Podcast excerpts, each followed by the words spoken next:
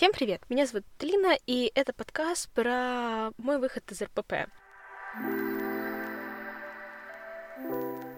Красная ниточка.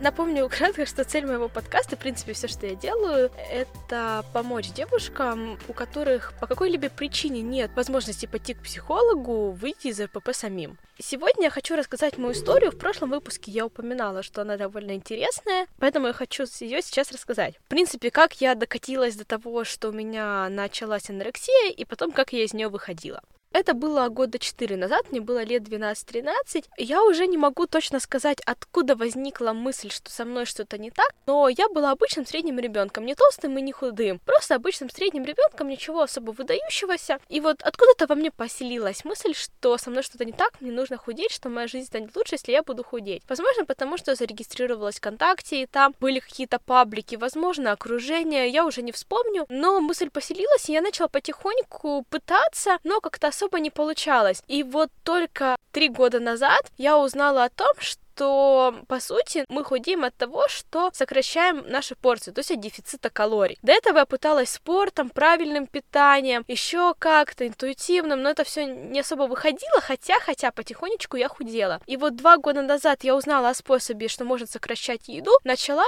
и дошла так до 45 килограмм. Мне казалось, что это уже классная форма, меньше есть я не могу, все круто, останавливаемся. Это было два года назад, но, знаете, вот вроде вроде я была довольна собой, все круто, форма класс, то, чего я достигла, но эта мысль за столько лет уже настолько укоренилась в моем сознании, что я просто не могла по-другому. И поэтому, когда я решила, что моя форма идеальна, потом я заболела и похудела еще на килограмм. Я была просто вау, круто, и начала поддерживать эту форму тем, что потихоньку ограничивать себе еду, контролировать, чтобы, не дай бог, не поправиться, пытаться даже еще сильнее похудеть. Потом я поехала в туристический лагерь. Там у меня была очень сильная нагрузка. Я ограничивала себе еду, даже в лагере приехала, и я была 41-42 килограмма. Знаете, это был момент, когда я реально кайфанула от своих ног у меня всегда ляжки были моим проблемным местом, и я такая, вау, какие ноги просто! Я настолько от себя кайфовала, но, конечно, долго я в этом весе не продержалась, потому что дома не могу я есть настолько мало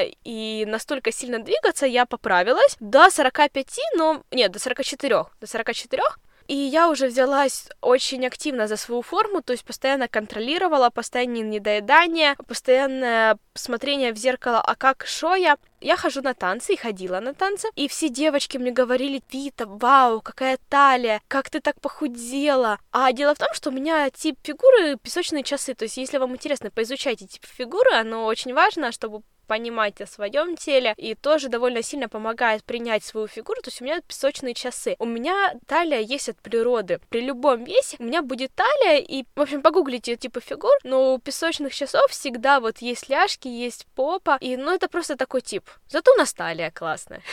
Вот. И мне все говорили, Вита, вау, какая талия, как ты так смогла. Конечно, я была очень сильно довольна этими комплиментами, мне нравилось, все было очень круто. Но при этом у меня повышалась ненависть к своему телу, и уже осенью я просто в такой ненависти была. Не знаю, мне было такое ощущение, что хочу сжечь себя изнутри. То есть было это сильная ненависть, я понимала, что это неправильно, пыталась с ней работать, но так себе выходила. То есть это была довольно сильная яма. Потом все это длилось до карантина, до марта. Кстати, хочу сказать, что все это время, то есть с лагеря до карантина, я жила в цикле. С понедельника по субботу мы сбрасываем АМЕС. В воскресенье еду гулять с моим парнем, которому, к слову, я познакомилась в лагере. Приезжаю, объедаюсь, срыв, все дела. Потом понедельник, вторник, среда сбрасываю то, что набрала. Четверг, пятница, суббота. Я сбрасываю еще больше, чтобы поехать в воскресенье парню перед ним. Всем такой красивый, а потом опять объесса. И вот в таком режиме я жила до марта. Потом в марте, когда объявляют карантин, я сильно-сильно тяну связку, и меня кладут с гипсом на ногой на две недели. И я понимаю, что карантин, мы в заточении, плюс я еще сижу, вообще скучно, что я объемся, будут сильные срывы. Я такая, ну ладно, ничего страшного, потом как гипс снимут, сброшу. И, в общем, мне жутко срывает крышу. Конечно, никто не собирался сбрасывать, и два месяца я просто просто очень сильно объедалась, поправилась сильно, поправилась килограмм на 10, может даже 12, и для меня это, конечно, было шоком, адом. Я тогда была одна сессия с психологом, она не особо мне в тот момент помогла. К слову, когда у меня были недоедания, у меня пропал цикл, то есть было раз в месяц, раз в два месяца. Но вы понимаете, что это, ну, это не про нормальный цикл, не про здоровое тело начале мая я следила за блогом одного психолога, который специализируется именно на проблемах с РПП, и она делает что-то типа курса именно по избавлению от перееданий. Я пошла, во-первых, был чатик единомышленников, это очень сильно помогало, и, в принципе, я пришла к очень многим полезным привычкам, то есть чувствовать, что я хочу есть, не втыкать в телефон или в книжку за едой в таком стиле. В принципе, пришла к небольшому принятию себя, но все равно это была капля в море. В таком режиме я держалась май-июнь, и вот в конце июня до сих пор помню этот переломный момент, когда во мне просто борются две мысли, которая одна за то, чтобы похудеть здорово, но долго, а другая, которая нет, мы худеем сейчас, да, это будет для нас плохо, но мы худеем быстро. И вот они борются и побеждает мысль, которая хочет худеть быстро. Просто когда ты знаешь способ похудеть быстро, то тебе очень тяжело здорово худеть весь июль я пытаюсь как-то перейти на голодание, по сути, потому что перед этим много месяца три я просто объедалась, а тут недоедание, что потом в начале августа я заболела, и мне тупо не хотелось есть. Но это независимо от всех этих проблем, просто вот пропал аппетит, и я два дня ничего не ела. И перед этим у меня был страх, что если я не ем, то все, я умру. А тут я узнала, что можно не есть два дня,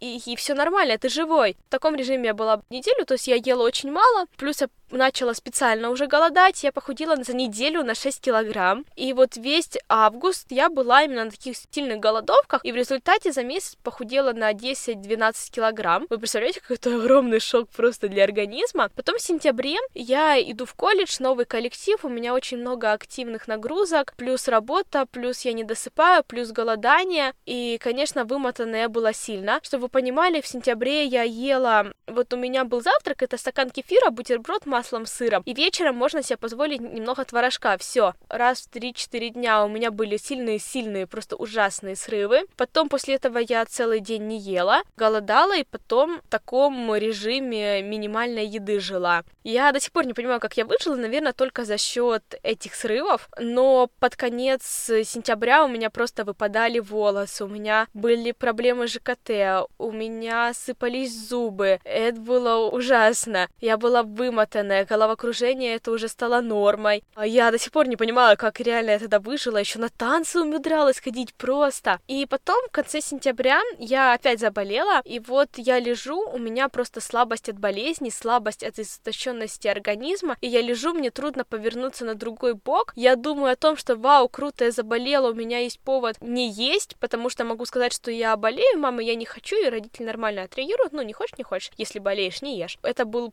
шанс похудеть еще больше. И вот я что-то лежу, смотрю Netflix, тут просто такая пронизывающая сознание мысли, если ты сейчас не поешь, ты умрешь. Я такая, чё, как, что, в смысле? И просто это было настолько навязчивое желание, то если я сейчас не поем, я умру, я такая, ладно, ладно, окей, я поем, не надо. Пошла на кухню, нагрела себе пирожок, я помню, просто я делаю эти несколько гусков, глотаю, и у меня просто такое тепло по всему телу, и вот эта мысль отпускает, и я просто сижу на кухне с пирожком и не понимаю, что это, вообще было, и в этот момент я поняла, что мое ментальное здоровье мне важнее, что нужно, да, нужно идти к психологу, то есть эти месяцы я задумалась о том, что можно пойти, но мне было страшно, потому что мне казалось, что меня заставят э, набирать, меня заставят есть, потому что родители моя лучшая подруга так и делали, меня пытались закормить, мне казалось, что психолог меня тоже закормит, но тут я решила, что даже если психолог будет меня закармливать, то ничего страшного. Окей, я согласна, лишь бы не сходить с ума. Это был тот момент, когда я мало того, что достигла дна, так мне еще с той стороны постучали. Поэтому мне кажется, что по-настоящему можно решить РПП только если вы морально готовы. То есть если вы уже твердо решили, что да, вы этого хотите, только тогда. Для этого иногда нужно достичь дна, чтобы от него оттолкнуться.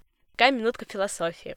Потом, да, в октябре, 1 октября я пошла к психологу, мы с ней плотно работали целый месяц, потом мы вообще перешли на дистанционку, что мне очень сильно помогло. Весь октябрь, ноябрь, декабрь, январь три месяца я очень плотно работала над этой проблемой, то есть было много слез, было очень много трудностей, много просто, мне кажется, чуть ли через день я опускала руки, но потом все же брала, шла, потому что понимала, что возвращаться назад я не хочу, а впереди так страшно, но все же надо идти, и я буду потом в следующих уже выпусках подробнее раскрывать темы, к которым я пришла, но как факт, да, я прошла через много трудностей, и когда мне на тех же танцах сказали, что вид ты как-то набрала, а я отшутилась, а потом мне было страшно, больно и противно. Как поначалу я просто хотела уничтожить свое тело, но сейчас я уже прихожу к тому, что у меня нет этого состояния, слава богу, то есть мне уже не хочется себя уничтожать. То есть, конечно, приступы бывают до сих пор, тем более нас сейчас опять посадили на карантин, и опять вот эти флешбеки с того карантина, но я с ними работаю, и уже гораздо легче, гораздо быстрее, гораздо приятнее, ну как приятнее, нет, не приятнее, но вот гораздо гораздо легче, потому что уже есть накатанная дорожка, по которой я прошла. Вот,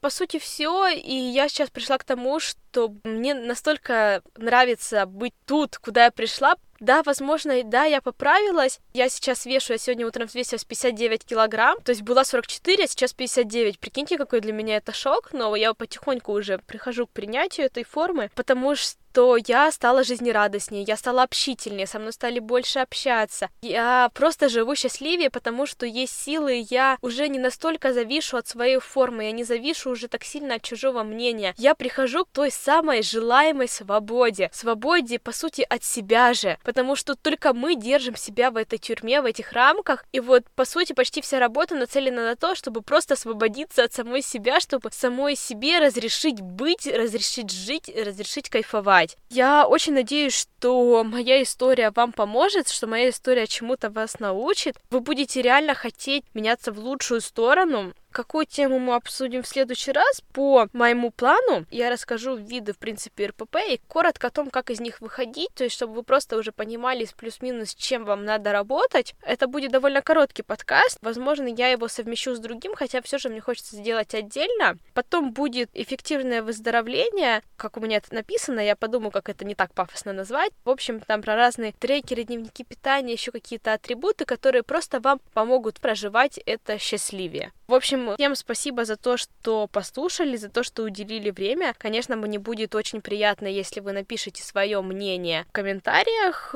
Если стесняетесь, то, ну, ладно, просто поставьте лайк. Все, спасибо вам огромное за прослушивание. Всем пока. Красная ниточка.